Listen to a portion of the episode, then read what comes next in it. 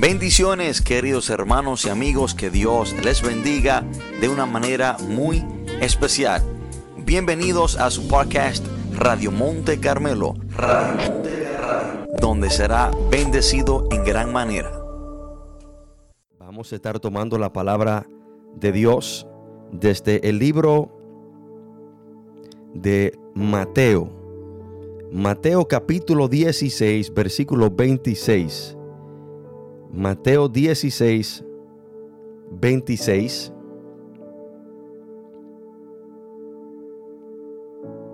Y cuando estemos ahí, leemos la palabra de Dios en el nombre poderoso de Jesús. Mateo 16, 26 dice, porque ¿qué aprovechará al hombre si ganare todo el mundo y perdiere su alma? ¿O qué recompensa dará el hombre por su alma? Lo repito. Porque ¿qué aprovechará al hombre si ganare todo el mundo y perdiere su alma? ¿O qué recompensa dará el hombre por su alma? Oremos, Padre, en el nombre poderoso de Jesús. Te adoramos Dios, te bendecimos y te exaltamos. Gracias Señor por tu palabra. Gracias Padre por cada persona la cual usted ha preparado para escucharla. Entendemos Señor que los amigos y hermanos que están conectados con nosotros no es por casualidad, no es un accidente, sino que usted Señor en su perfección así lo ha preparado, porque usted quiere tratar con cada uno de ellos. Padre, abra nuestro entendimiento, nuestros corazones, para que tu palabra, Señor, transforme nuestras vidas. Padre, yo le pido que usted me dé sabiduría, entendimiento, para compartir este mensaje de una manera responsable y lo que yo diga sea para edificación y bendición de tu pueblo. Padre, todo esto te lo pedimos en el nombre poderoso de Jesús. Amén y amén. Hermanos, quiero compartir este mensaje bajo el título ¿De qué te vale ganar el mundo pero perder su dueño? ¿De qué te vale ganar el mundo pero perder su dueño? En cierta manera, esto es lo que Jesús estaba diciendo en este versículo. Jesús aquí le hablaba a una gran multitud de judíos. Y Jesús le hace esta pregunta. ¿Qué le aprovecha al hombre si ganara todo el mundo pero perdiera su alma? Entendemos, hermano, que el dueño del mundo es aquel que salva tu alma. O sea, ¿de qué te vale a ti ganar todo el mundo, pero al fin y al cabo terminar en el infierno por no conocer su dueño, el cual es Jesús? Y quiero, el, el primer punto que quiero aclararle es quién es el dueño del mundo.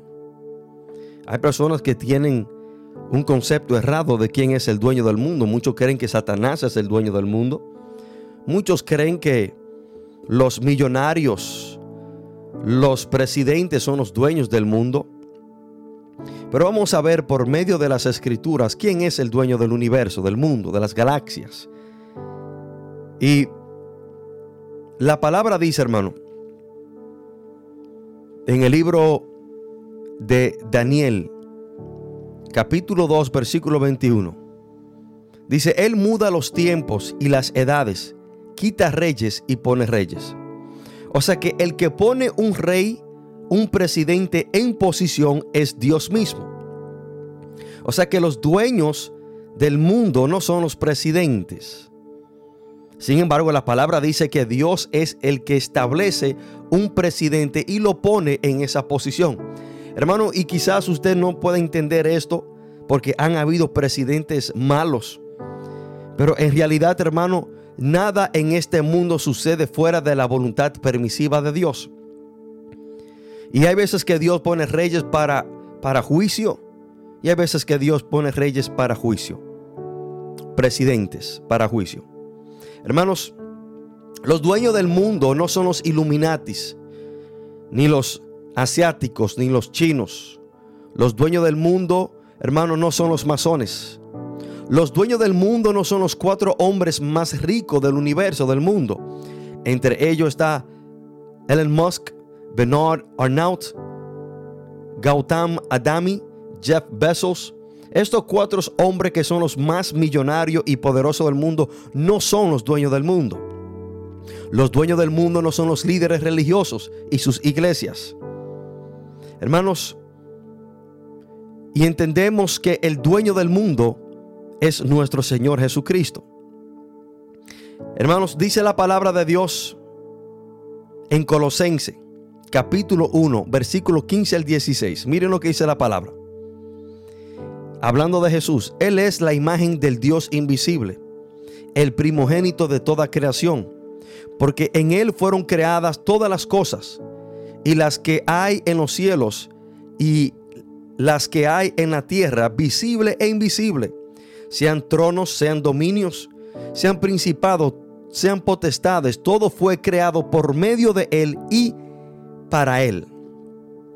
Aquí acabamos de ver bíblicamente quién es el dueño del mundo.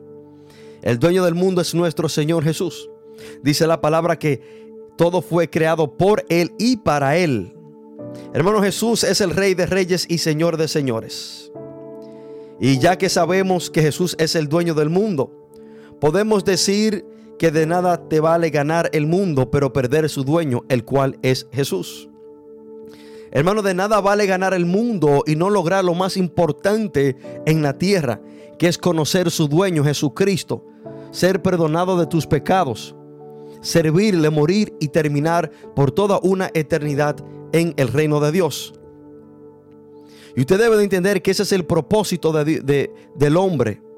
El propósito de Dios para el hombre, hermano, mientras está aquí en la tierra, no es que tú te hagas millonario, no es que tú cumpla tus sueños, no es que tú eh, logres tus metas, no, no, no. El, el, principal propósito del hombre aquí en la tierra, hermano, es conocer su dueño, a Jesucristo, ser perdonado de sus pecados por la sangre de Jesús, servirle mientras está aquí en la tierra, morir y pasar toda una eternidad en el reino de Dios. Y todo aquel que vivió en este mundo y no conoció a Cristo vino a este mundo, hermano, y falló el propósito principal por el cual él fue creado. Debemos de entender, hermano, que de nada te vale ganar todas las cosas terrenales y no tener un encuentro con su dueño para salvación y vida eterna.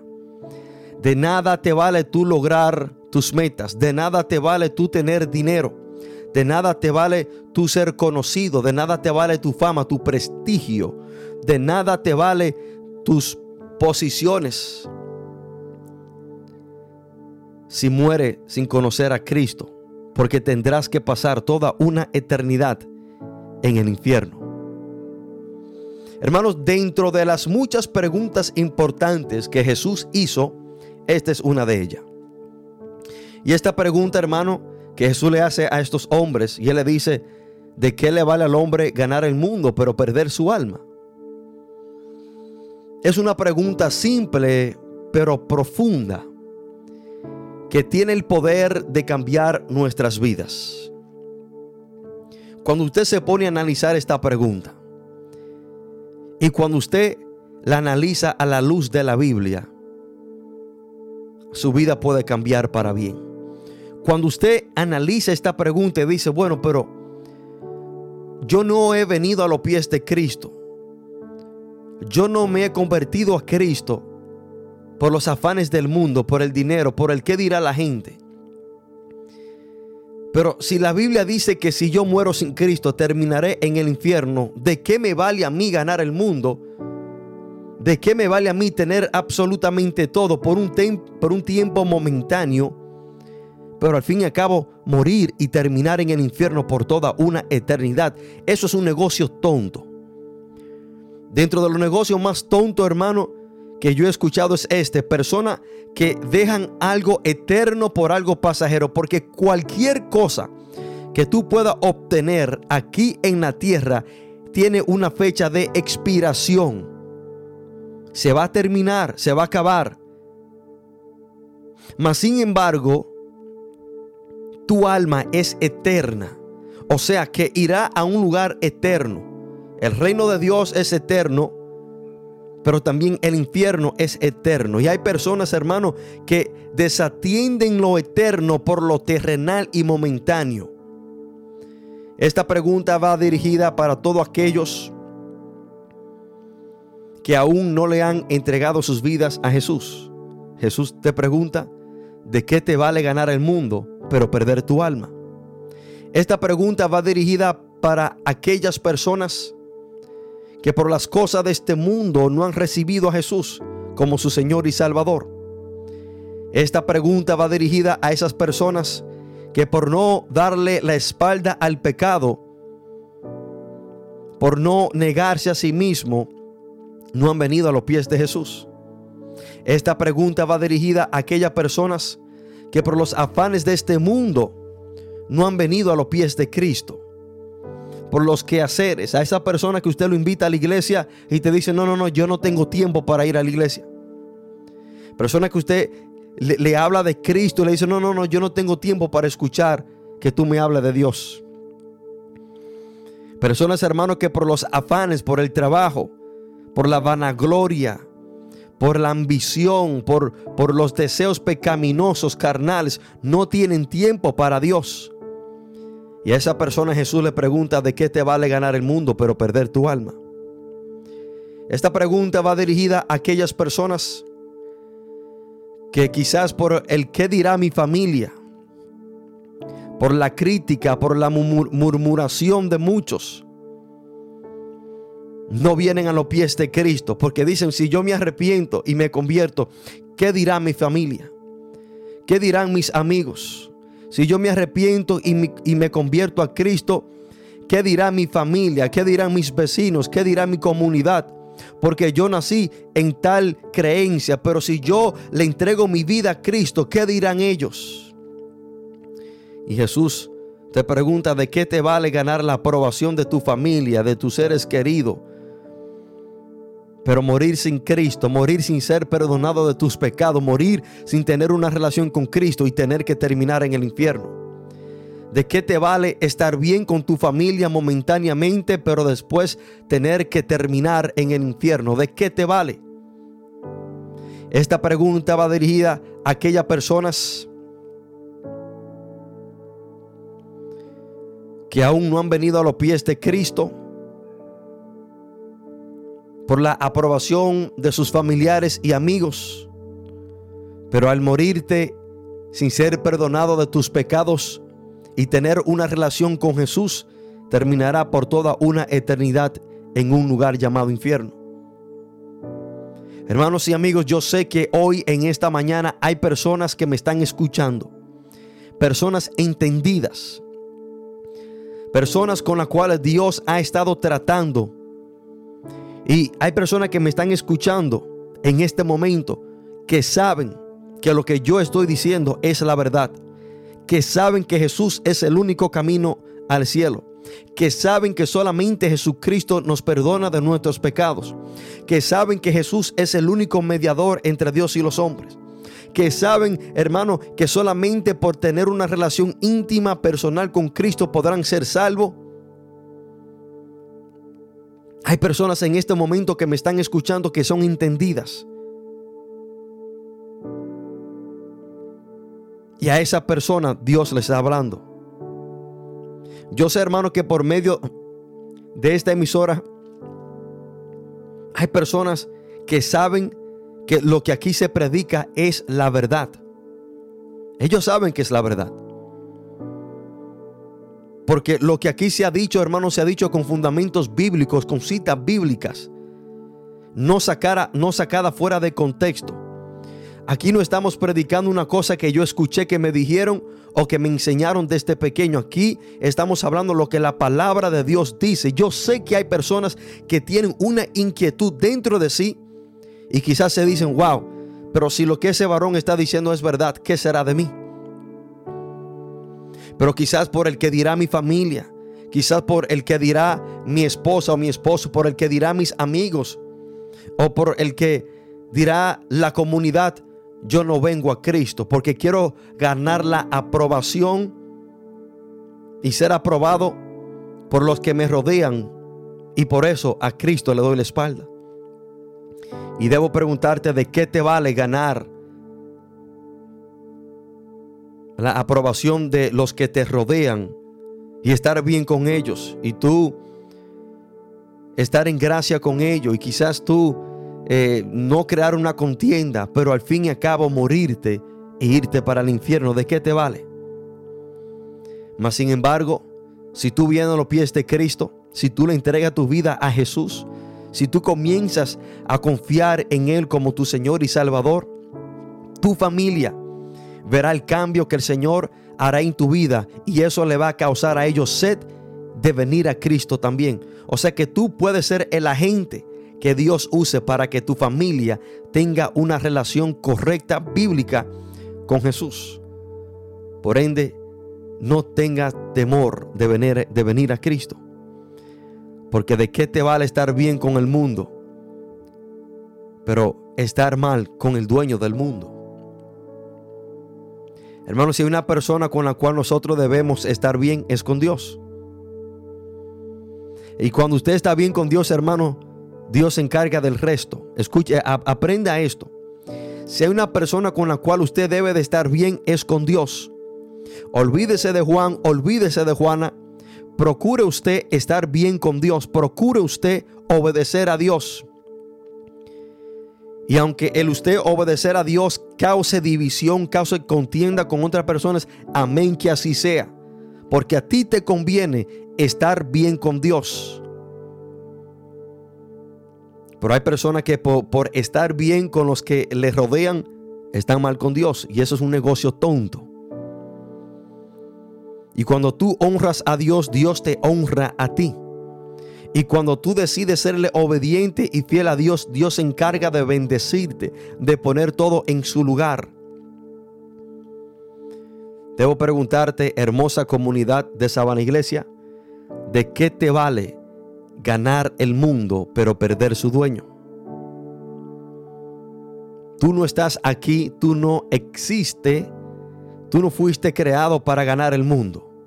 No, tú fuiste creado para conocer a Cristo, servirle, ser salvo, morir e irte para el cielo. Ese es el propósito del hombre.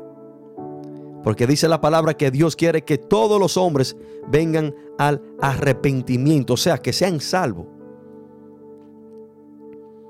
Hoy en día, hermano, hay una gran desviación. Hay personas que creen que la razón por la cual existen es para cumplir sus sueños, sus metas, sus deseos, que ellos están aquí para ser feliz. No, no, hermano, usted no está aquí para nada de eso. Usted está aquí para conocer a Cristo y servirle. Y ya después que usted haga eso, hermano, Dios se encarga del resto. Si usted tiene algunos sueños y deseos, Dios se encarga de ayudarte, de encaminarlo. Pero nunca pierda tu enfoque en el cual tú debes de estar enfocado. Ahora, hermano, ¿qué significa ganar el mundo y perder el alma? ¿Qué significa esto cuando Jesús lo dijo? Bueno, ganar el mundo entero es recibir todo lo que el mundo te puede ofrecer. Y dentro de lo que el mundo te puede ofrecer está el dinero, el cual la palabra dice que el amor al dinero es la raíz de todo mal. Está la fama, está el placer, poder y prestigio. Y muchas cosas más. Por estas son las más importantes. Y vemos personas, hermano, que por el amor al dinero le han dado la espalda al Señor.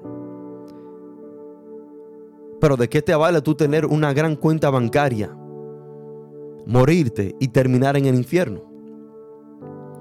Hay personas, hermanos, que por la fama literalmente le han vendido su alma al diablo. Hay personas que por la fama, por hacerse famoso, viven de espaldas a Dios. Y la fama no es para siempre, el dinero no es para siempre. Después que el dinero y la fama pasen y tú mueras, ¿para dónde irá tu alma? Hay personas que por los placeres momentáneos se tornan desobedientes a Dios, le dan la espalda a Dios Hermano, un placer es algo que se pasa rápido. Hay personas que por estar con una mujer pecan y después que están con esa mujer, ¿y ahora qué? Ya ese placer pasó. ¿Con qué te quedaste? ¿Con la memoria? Hay personas que por, por darse un gusto tener un carro de mucho dinero, venden droga, matan, atracan y después que compren ese carro, después del mes se le va el afán del carro y ahora qué. O sea, ese placer es momentáneo, es ficticio, es pasajero. Sí, estuviste con esa mujer, pero ahora qué? Después que ella se va para su casa.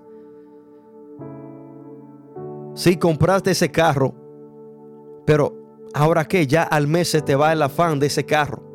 Los primeros días lo lavaba, lo trataba con mucha delicadez, pero después se te va el afán y ahora con qué te quedaste.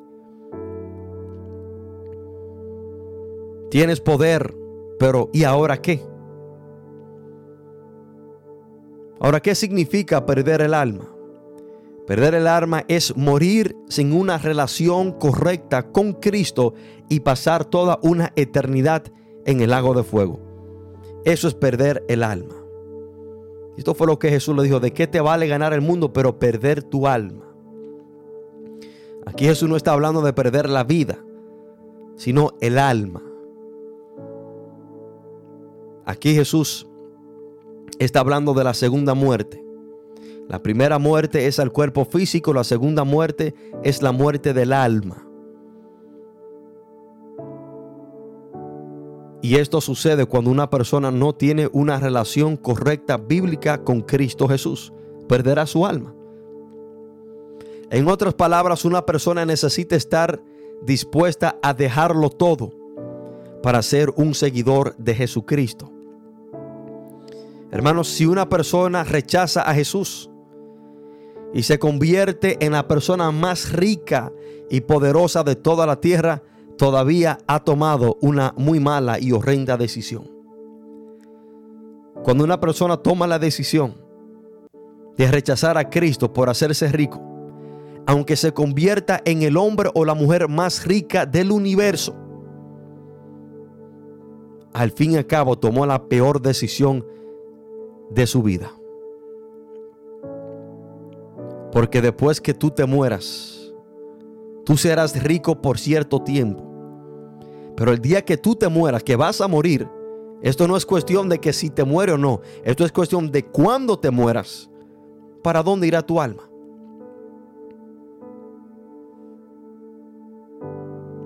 Debemos de entender que tarde o temprano las cosas terrenales se desvanecen. Y esa persona habrá perdido la única parte de sí mismo que dura para siempre, que es su alma. Todo lo que usted tiene o puede tener en un futuro es pasajero. Todo lo terrenal tiene una fecha de expiración. Nada de lo que usted tiene es para siempre. Pero lo que sí es para siempre es el alma del hombre. Hermano, hay una sola cosa que sí es para siempre y es el alma. El alma del ser humano es eterna. hay dos lugares donde el alma puede terminar por toda una eternidad. Ambos lugares son eternos. El reino de Dios para los que creen en Cristo Jesús y son perdonados y caminan conforme a su palabra. Eso es vida eterna. Pero también, hermano, el lado opuesto es el infierno. Y el infierno también es un lugar eterno. Si hay algo que el hombre debe de saber es que el alma de una persona es eterna. Yo quiero que usted se me grabe esto. Entienda que su alma es eterna. Y hay dos lugares donde su alma podrá ir. Al reino de Dios para los que creen en Cristo o al infierno para los que rechazan a Cristo. Ambos lugares son eternos. Hermano, el infierno no es un lugar momentáneo. El, lago de fuego no es un lugar el cual tiene una fecha de expiración. Jesús bien lo dijo. que es, es un lugar donde el tormento y el crujir de dientes será para siempre. O sea, no sea engañado. No pienses que el infierno es un lugar momentáneo. No pienses que después que tú termines en ese lugar, podrás salir de ahí. No piense que tu familia te podrá sacar de ahí. La decisión, hermano, para nosotros evitar el infierno debemos de tomarla ahora mientras estamos vivos. Porque después que usted muera, el muerto no puede tomar ninguna decisión por sí mismo. Hermanos y amigos,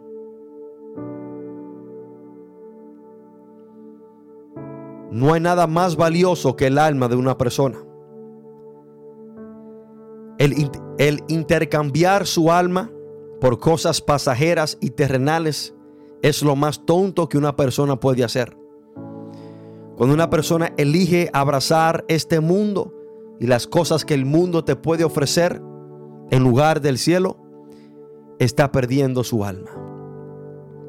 Cuando una persona pone cualquier excusa para no venir a Jesús, ha tomado la peor decisión de su vida, la cual traerá consecuencias eternas. Y yo como pastor me ha tocado escuchar excusas, hermanos, tontas y necias por la cual personas no vienen a Cristo. O cuando rechazan la invitación de venir a la iglesia a escuchar palabra de Dios. Una vez invité a un señor a la iglesia para que viniera a escuchar palabra de Dios. Me dijo, no, no, no, no. Yo no puedo ir para la iglesia porque tengo que echarle comida a mis gatos. Oigan eso, hermano. No quiso ir a la iglesia porque tenía que echarle comida a sus gatos, la cena. Y que no quería dejar a sus gatos solos. Viene cualquier carro, viene cualquier animal, le mata al gato y ese hombre se muere y Quizás cuando pudo conocer a Cristo y ser salvo ese día en la iglesia, no lo hizo.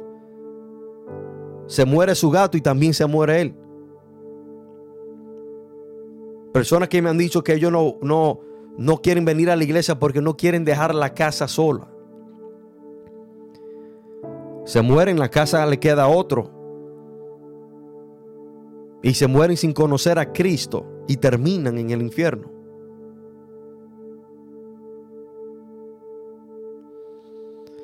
Hermanos, entienda esto, mi amigo. El que usted rechace a Cristo es el usted perder su alma. Escuche esto. El usted rechazar a Cristo es el usted tomar la decisión de que su alma se pierda. ¿De qué te vale ganar el mundo pero perder su dueño? ¿De qué te vale tener riquezas? ¿De qué te vale tener prestigio, tener conocimiento? ¿De qué te vale tener poder? ¿De qué te vale todo eso, pero si no conoces a Cristo su dueño, morir y terminar en el infierno? Y decía antes de la pausa que cuando una persona rechaza a Cristo, esa persona está tomando la decisión de perder su alma. No importa la razón por la cual usted rechace a Cristo. Yo sé que muchas personas se tratarán de justificar que no, que yo no soy cristiano, que yo no me he arrepentido por X o, X o X razón. No importa la razón por la cual usted ha rechazado a Cristo. Desde el momento que usted decide rechazar a Cristo por cualquier razón, la cual no tendrá ninguna justificación aquel día cuando usted se presente delante del Señor. Y tendrá que verlo cara a cara y darle cuenta por todo lo que usted ha dicho y ha hecho.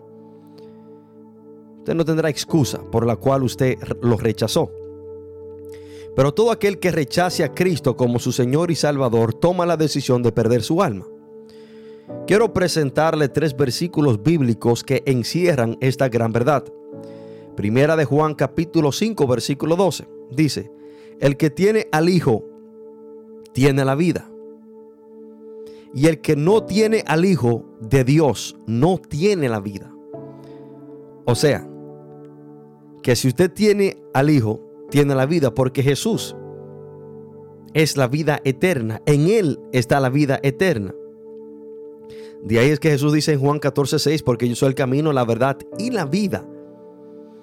Pero miren la trágica consecuencia de no tener al Hijo de Dios Jesucristo como su Señor y Salvador. El que no tiene al Hijo de Dios no tiene la vida. Y aquí no estamos hablando de la vida física. Aquí estamos hablando, hermano, de la vida eterna. Y cuando usted no tiene vida eterna, significa que tendrá muerte eterna. Juan capítulo 3, versículo 36 dice, el que cree en el Hijo tiene vida eterna. Pero el que rehúsa creer en el Hijo no verá la vida, sino que la ira de Dios estará sobre él. Escuchen esto, hermano. El que cree en el Hijo tiene vida eterna. O sea, hay personas que se preguntan, ¿qué yo debo hacer para tener vida eterna? Y usted le pregunta eso a una persona y te dirá una gran lista de cosas que tú tienes que hacer para irte para el cielo. Tiene que ir a esta iglesia, tiene que hacer esto, tiene que hacer aquello, tiene que hacer esto, tiene que... No, hermano. Lo que la palabra dice que hay que hacer para tener vida eterna es creer en Jesús. De ahí, hermano, es que el hombre ha querido establecer sus propios medios para llegar al cielo. Pero lo que la Biblia dice, el que cree en el Hijo tiene vida eterna. Juan 3, 36. Y claro que cuando creemos en el Hijo, le hemos entregado nuestra vida, Él comienza a trabajar en nuestra vida y comenzamos a caminar conforme a su palabra. Pero lo que hay que hacer para tener vida eterna es creer en Jesús. Pero miren lo que dice la segunda parte de ese texto. Pero el que rehúsa creer en el Hijo no verá la vida, sino que la ira de Dios está sobre él. Yo no sé por cuál o qué razón usted ha rehusado creer en Cristo. Pero si usted ha rehusado creer en Cristo,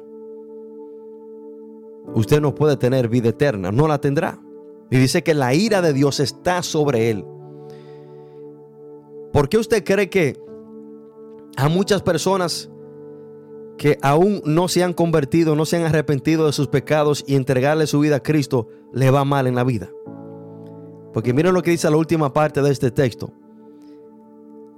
Que el que rehúsa creer en el Hijo no verá la vida, sino que la ira de Dios está. No que estará, sino que está. Dije, hermano, es que usted ve que una, cuando una persona no se ha arrepentido, no ha venido a los pies de Cristo, vive, vive una vida de depresión, vive una vida amargada.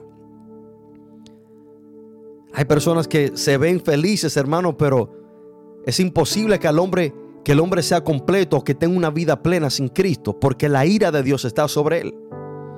Juan 3:18 dice la palabra, el que cree, perdón, el que en él cree no es condenado, pero el que no cree ya ha sido condenado porque no ha creído en el nombre del unigénito Hijo de Dios. Desde el momento que tú rehusas creer en Cristo, ha tomado la, la decisión de que tu alma se pierda. Hermanos, en la Biblia vemos tres hombres. Tres hombres que por las cosas que este mundo le tenían que ofrecer, le dieron sus espaldas a Dios. Entre ellos está Esaú en el Viejo Testamento, un hombre que despreció su primogenitura eligiendo en su lugar un guiso que Jacob su hermano le ofreció. Este hombre vendió la promesa de Dios, la intercambió por un plato de comida. Judas Iscariote. Judas Iscariote vendió al Salvador por unas pocas piezas de plata, 30 piezas de platas. Demas, un colaborador de Pablo, el apóstol Pablo en el Nuevo Testamento. La palabra dice que Demas amó este mundo y abandonó el ministerio. Los tres hombres pensaron que estaban ganando algo, pero en realidad lo habían perdido absolutamente todo. Y debo preguntarte, amigo y hermano que me escucha, ¿de qué te vale ganar el mundo pero perder su dueño? Hermanos, uno de los negocios más tontos que yo he visto es gozar por un tiempo y tener que sufrir por toda una eternidad. Escucha esto. Uno de los negocios más tontos que yo he visto es gozar por un tiempo, pero sufrir para siempre. Y cuando una persona rechaza a Cristo por los placeres de este mundo, por las cosas que el mundo le puede ofrecer, ha decidido gozar por un tiempo porque esa persona no será eterna, va a morir, pero ha decidido sufrir para siempre. Hay personas que si usted le ofrece 20 mil dólares hoy y usted le pone otra oferta y le dice, bueno, o coges los 20 mil dólares hoy o en dos o tres años te doy una cantidad de dinero sin límites. ¿Cuál tú escogerías? Mayoría de las personas, o casi todos, cogerían los 20 mil dólares hoy y se olvidan de lo que pueden tener para siempre.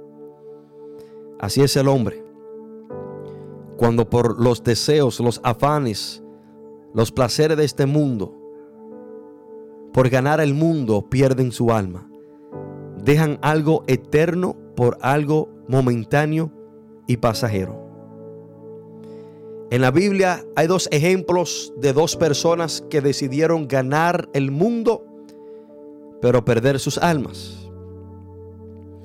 Y notemos lo grandioso y lo bueno que es Dios, hermano, que Él nos deja estos ejemplos para que usted y yo entendamos la consecuencia que viene de usted negar a Cristo por las cosas de este mundo. Y concluyo con esta historia, la historia del rico y Lázaro. Dice la palabra, había un hombre rico que se vestía de púrpura y de lino fino, y hacía cada día banquete con esplendidez.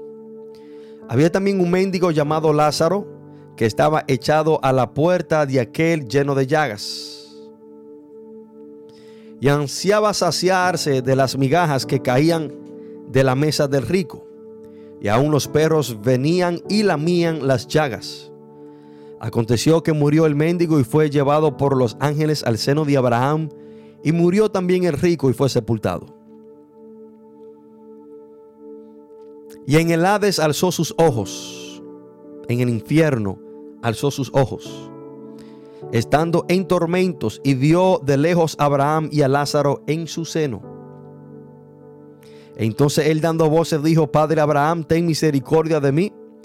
Y envía a Lázaro para que moje la punta de su dedo en agua y refresque mi lengua, porque estoy atormentado en esta llama.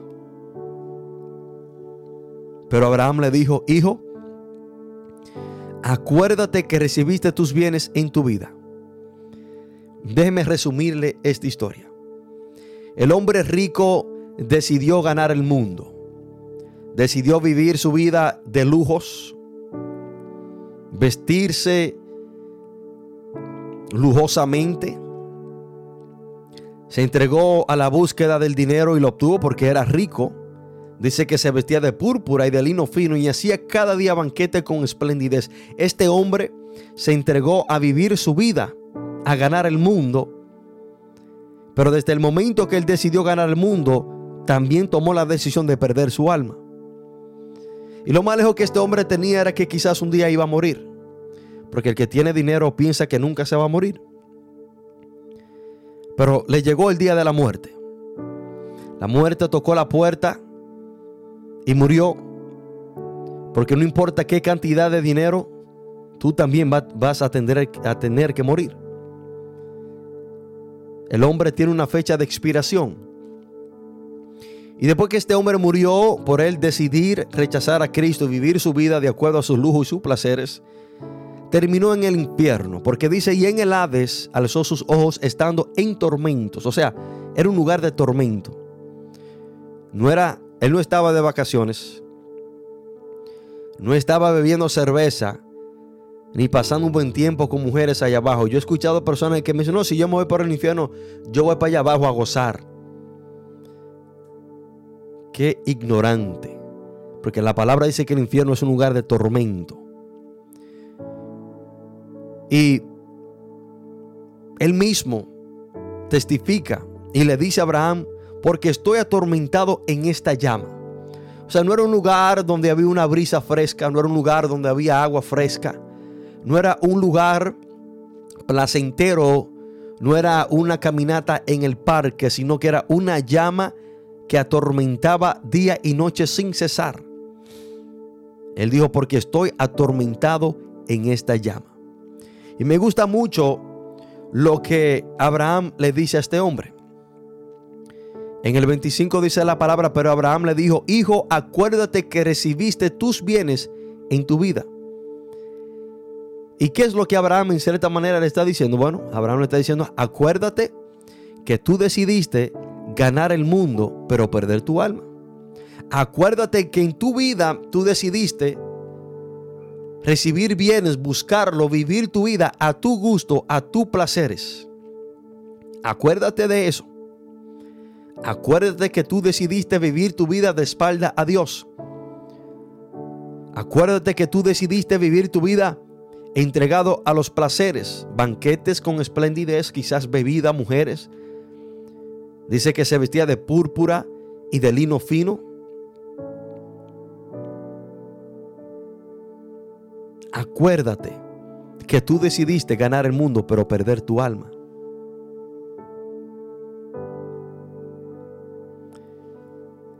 Hermano y amigo que me escucha.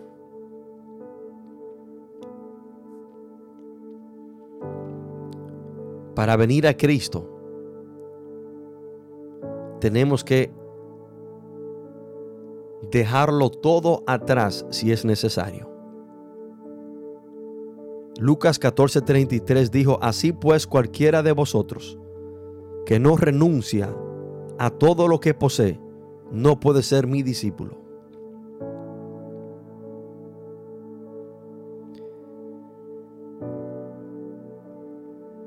Y hoy te pregunto, amigo y hermano que me escucha, ¿de qué te vale ganar el mundo pero perder su dueño? ¿De qué te vale ganar las cosas que el mundo te puede ofrecer, cuyas son momentáneas, pasajeras, pero perder tu alma, que es eterna? ¿De qué te vale? Si en este momento hay una persona que ha entendido este mensaje, si en este momento hay una persona que ha decidido perderlo todo para ganar a Cristo, si hay una persona que ha decidido perder el mundo y ganar su dueño, y cuando estamos bien con el dueño, Él nos da lo que necesitamos. Si usted ha entendido que solamente Cristo puede salvar su alma, si usted ha entendido que Cristo es el camino, la verdad y la vida, y que Él es lo más importante en nuestra vida y debe de serlo, en este momento te invito a que por medio de esta oración recibas a Jesucristo, le entregues tu vida, te arrepientas de tus pecados y dile, Señor, aquí estoy. Jesús, aquí estoy para servirte. He depositado mi fe, mi confianza en ti como mi Señor y Salvador. Dígale, Jesús, yo entiendo que tú eres lo más importante para mí. Si usted en este momento quiere entregarle su vida a Jesucristo, te invito a que lo haga por medio de esta oración, ahí donde está sentado.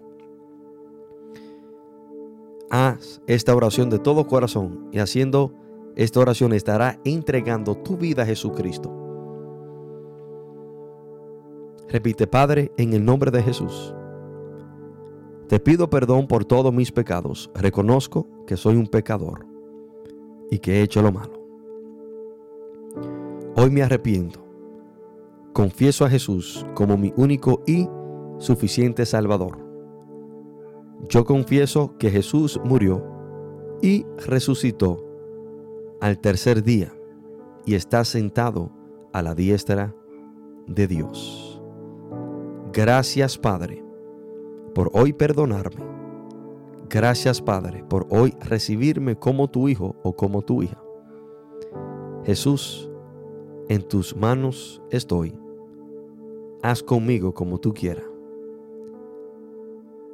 Padre, todo esto te lo pedimos en el nombre poderoso de Jesús. Amén y amén.